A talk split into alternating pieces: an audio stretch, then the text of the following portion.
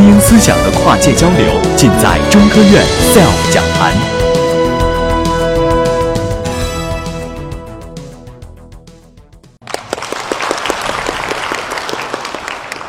谢谢大家。我觉得我们今天要去思考一下，互联网到底是什么？那么，互联网到底是什么呢？大家知道，在二零一三年十二月底，截止到二零一三年十二月底，中国的互联网用户已经超过六亿一千八百万。我们中国的网站的话，也已经接近四百万个。我们中国有超过十亿的手机用户，其中有一半以上都是智能手机用户。当然，我们的微信有六亿用户，但是最关键的数字是，其中有超过一亿的用户都来自于海外。我想在座的每个人可能都有微信账号吧？但是互联网到底是什么呢？我们知道，就是呃，今年四月二十号是中国互联网二十周年。就二十年前的四月二十号，中国互联网通过中国科学家的这个努力，全功能接入全球互联网，成为全球互联网家庭中第七十七个成员。当然，到今天，中国已经是全球最大的互联网国家。我们的用户数，我们的产业规模，大家知道，阿里巴巴要上市了，应该说是再度上市了。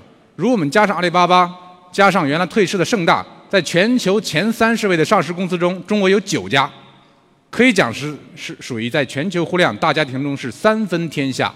所以，那么互联网到底是什么呢？我想大家可能不知道的，计算机领域零和幺二进制的发明者是中国人啊。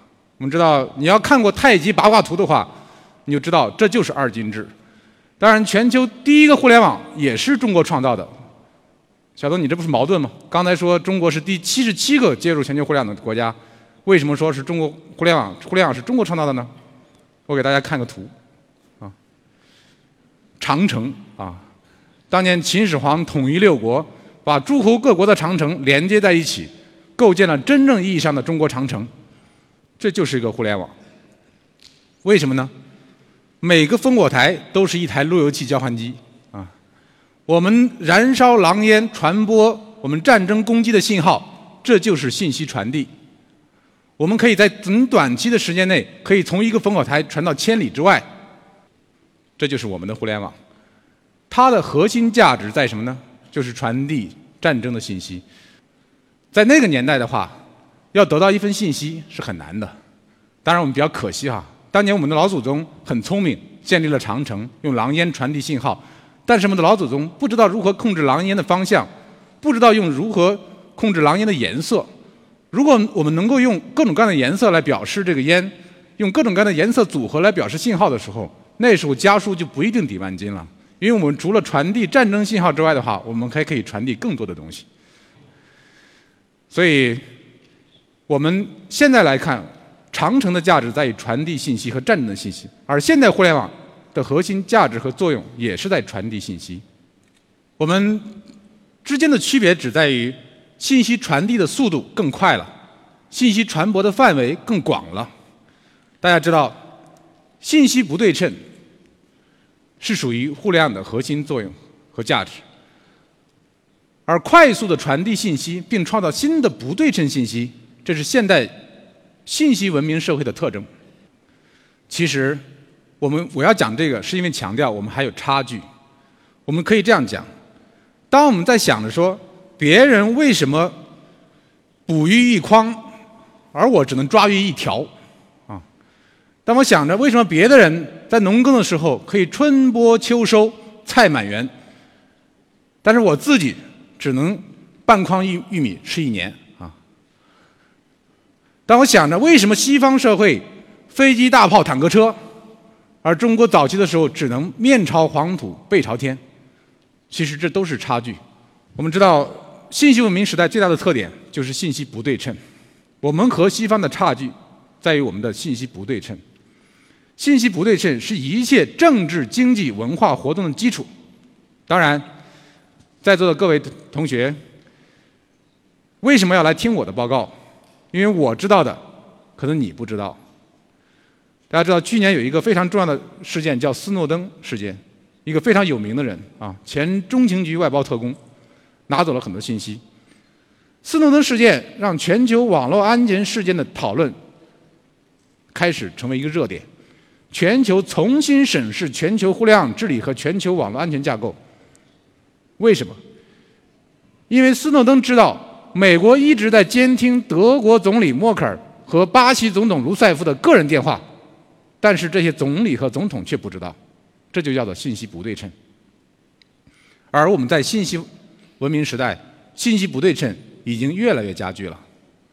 虽然你说我足不出出门得知天下事，但你也不要忘了，他重新创造了新的信息不对称。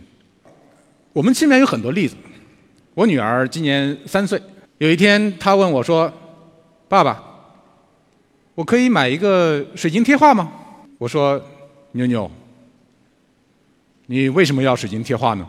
妞妞想了想说：“嗯，因为朱冬雨有水晶贴画。朱冬雨是他幼幼儿园的小朋友。”我心想，这小丫头这么年纪这么小，就开始学会攀比了。我得好好教育教育他。我说：“妞妞啊，为什么人家有你就要有呢？”他说：“因为我就可以用水晶贴画换他的巧克力。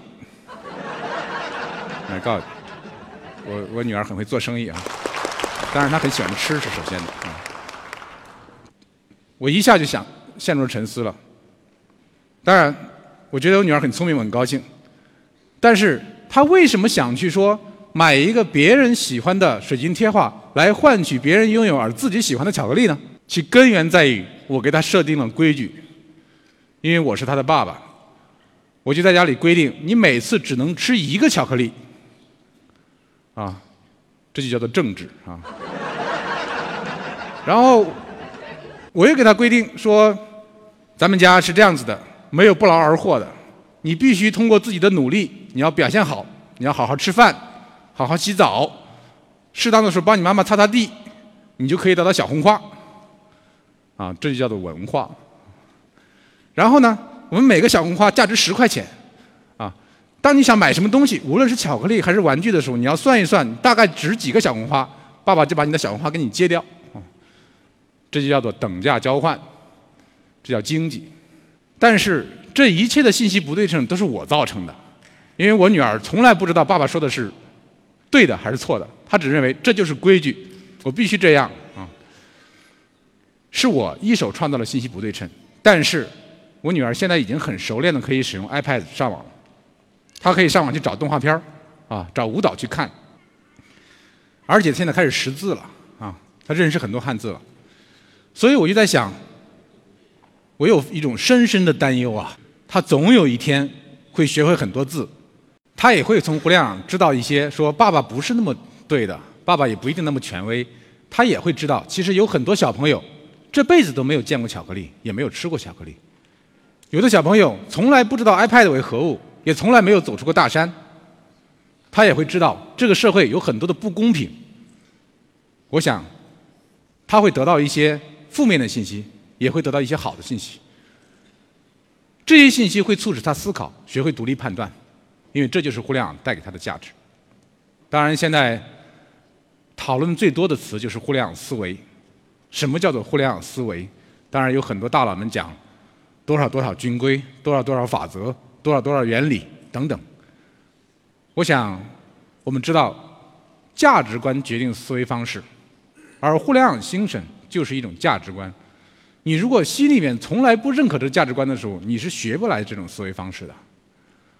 而开放、共享、协作、参与的互联网精神，这八个字不是我说的，这是我们中国互联网的奠基人，啊，我们中国工程院院士，也是二零一三年国际互联网名人团的入入选者，第一个中国人，胡启恒院士总结的。他讲过，二十年前中国互联网不是从，不是由八抬大轿抬出来的。是从羊肠小道走出来的，二十年走过去了，为什么中国互联网发展到如此规模，能够在世界上三分天下？靠的是什么？靠的是政策吗？靠的是一批专家吗？靠的是我们广大的这个用户吗？我想都是，但最核心的还是我们的互联网精神。想到这个时候，我突然想起了一个自己的一个经历，在二零一零年。我还在读博士期间，当时我的老师，当然我的老师现在也在做，跟我说：“这个小东送你出出趟国。”我一下就懵了啊！因为我还从来没有机会因公出差过啊。然后第一次出差，这个就坐上了飞机啊，没有坐过。第一次坐飞机就飞到了美国，第一次飞到美国就先飞到了旧金山。在这次会议是全球互联网技术标准大会，是 IETF 会。几乎所有的互联网标准都是由这个机构去设计的，无论我们的 TCP/IP、我们的邮件、我们下载文件，所有啊。所以参加这个会，我有两个体会。第一个体会，出国真的是很累啊啊！当时出国不适应啊。第二个，其实最大的收获。我知道了什么叫做互联网精神。为什么这么讲？我们这次会议不是因为我们说做了一项事情，我们想去推。其实我们这次参会是受到国外专家的邀请，因为他们在设计国际化域名，来帮助全球各国的人能够通过自己本地化的语言来上网，而设立了个工作组。当他们寻求解决方案的时候，他们发现工作组里没有中国人。大家知道，世界主要的文字是中文。英文只有二十六个字母，但中文有多少？大家知道？我估计在座各位的话，能认识七千就不错了。但是他们发现没有中国人，他们觉得这不行，所以我们不能关起门来做标准，我们必须邀请中国的专家进来，这就叫做开放。我们在第一次参加这个国际会议的时候，主要是为了讲解中文的需求是什么，和西方的差距是什么。并且和这些专家进行交流，你会发现所有人都在跟你分享他的经验，他在帮助你，这就叫做共享。然后在这个工作组里有将近两百号人，他们在一起寻求一个解决方案，能够被全球所接受。不仅仅可以支持中文，也可以支持韩文、日文、阿拉伯语，任何一种文字，除了英文之外，这就叫做协作。另外，以前自己觉得。在中国搞互联网研究，会很崇拜很多人，啊，互联网之父、顶级的专家。你突然发现在这个会议上，这些人你都见到了。这两百多人里面，无论是刚刚入门像我这样的菜鸟，还是那些你非常崇拜的大佬，都在一起。他很平等，大家一起在参与，这就是参与。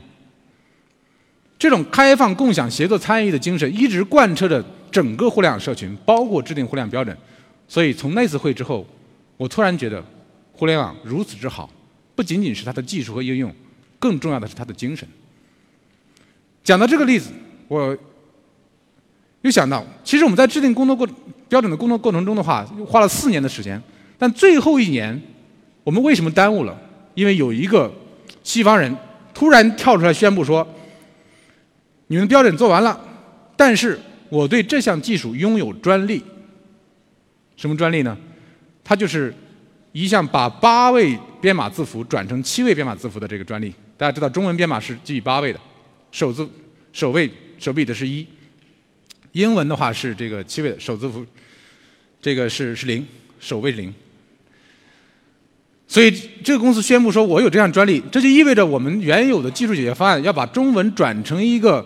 基于七位编码的这个字符的这种技术的话，就侵犯了别人的专利，或者说我接受他的专利，意味着全球互联网用户当使用自己本土语言去上网的时候，他就要支支付专利费，这是不可接受的。我们知道，互联网是开放的，是平等的，是自由的，这就意味着这个公司和全球互联网社群为敌了哈。这时候，大家出乎寻常的去团结起来了，大概花了一年的时间。全球的技术专家们都在拼命的寻找解决方案，终于，大家在日本某一次公开的学术会议上找到了一篇公开发表的学术论文。这篇论文发表的时间早于这个专利申请的时间，于是这个专利失效了。所以大家说，我们互联网的标准，我们不希望有人用专利，我们就是需要一个非常开放的环境，我们不希望我们把我们的技术标准封闭起来，这就是互联网精神。这种故事其实每天都在发生着。到目前为止，这个 IETF 这个全球技技术标准机构的话，已经发布了将近六千多篇标准。最核心的就是不要专利，而所有人都是开放性合作的。知道这个人吗？这是这个 Lemon Champion，这是 OSI 互联网七层模型的这个首席架构师，是这个七层模型的创造者。这是研究互联网的理论模型。这两个人，大家认识吗？啊，这是互联网的两个爸爸啊。左边是 WinSurf，右边是 Robert Kahn。我们知道，我们考虑互联网治理的问题，我们不能完全用理论模型来考虑，我们也不能用一个工程模型四层的 TCP/IP 模型考虑。大家认识这个人吗？这个就是我了哈。当然了，开玩笑，我怎么能给这些互联网之父去相比呢？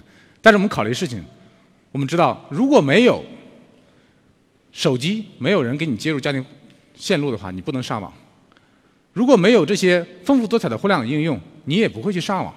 但是大家知道，这种应用之间相互的通信和开展，我们这些互联网络之间相互的互联，必须要通过一层叫互联网基础资源。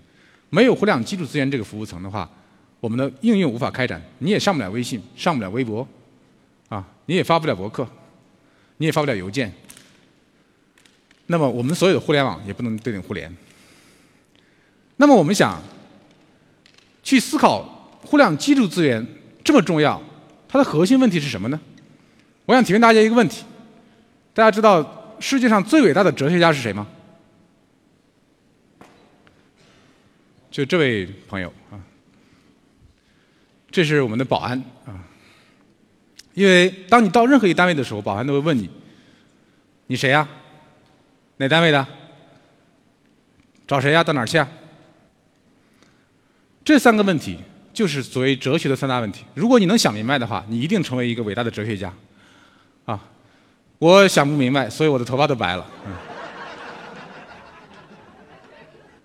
我们知道，互联网上有一句经典的话，叫做。我不知道对面和我聊天的是一个人还是一条狗，可是你知道我这个人非常喜欢狗。啊，我我对狗很有研究，所以我非常想知道，在我对面聊天的到不到底是不是一条狗。啊，是不是一条来自西伯利亚的哈士奇。啊？我很喜欢哈士奇，我对它很有研究。啊，所以你看这条哈士奇多么漂亮。啊，毛很长。腿也很粗啊！如果拉起雪橇来，肯定跑得很快，对吧？对啊，这好像不是哈士奇哈。你为什么判断它不是哈士奇呢？啊，所以，所以这就是一个问题，这才是哈士奇。所以我们必须要在网上来辨别、确定我就是我啊，这就是未来一个巨大的挑战。当然，我们最后还还是要回归。互联网治理，我们知道，互联网治理为什么叫治理？治理是个西方西方化的词。我们习惯了在家被家爸爸妈妈管，啊，到了学校被老师管，到了单位被老板管，啊，到了社会上被政府管。但是我们忘记一点，我们所有的社会问题都来自于大家自身。我们必须有效的参与社会管理，我们也要有效的参与互联网管理，才能够让整个互联网变得更加好一些。我们需要政府去定政策，我们需要我们的技术专家去去开发技术手段，我也需要我们行业和用户能够在一起为整个互联网管理和治理寻找解决方案。我从零二零零六年参加联合国第一次互联网治理论坛，我就在思考这个问题，但是已经过去八年了，头发都想白了，但是还是没有想出解决方案。所以我想，这是一个长期的过程。今年二零一四年三月十四号，美国政府宣布放弃互联网管理权。当然，大家知道，中国也有一个大的变化，在我们最高领导层面成立了一个网络安全与信息化领导小组。所以，二零一四年不仅仅是中国，也是全球互联网治理的元年。未来我们可能还需要十年来寻求解决方案。我曾经写过一段话，我说：当你把一个故事讲上十年，这个故事就成了存在。当你和一个团队共事十年，这个团队就成了兄弟；当你在一个地方待上十年，这个地方就成了故乡；当你把一个事情做上十年，这个事情就成了事业。互联网治理就是一个事业，它需要每个人的参与。《易经》里有一句话叫做“举而错之，天下之民谓之事业”。其实这个事业是我们每个人的事业，我们只有每个人都去参与和贡献。为整个互联网管理和治理提供自己的这种贡献和意见，你才能够说，在未来的一天，在你走向社会的一天，甚至在你的下一代走向社会的一天，我们的互联网才是一片清朗的天空。谢谢大家。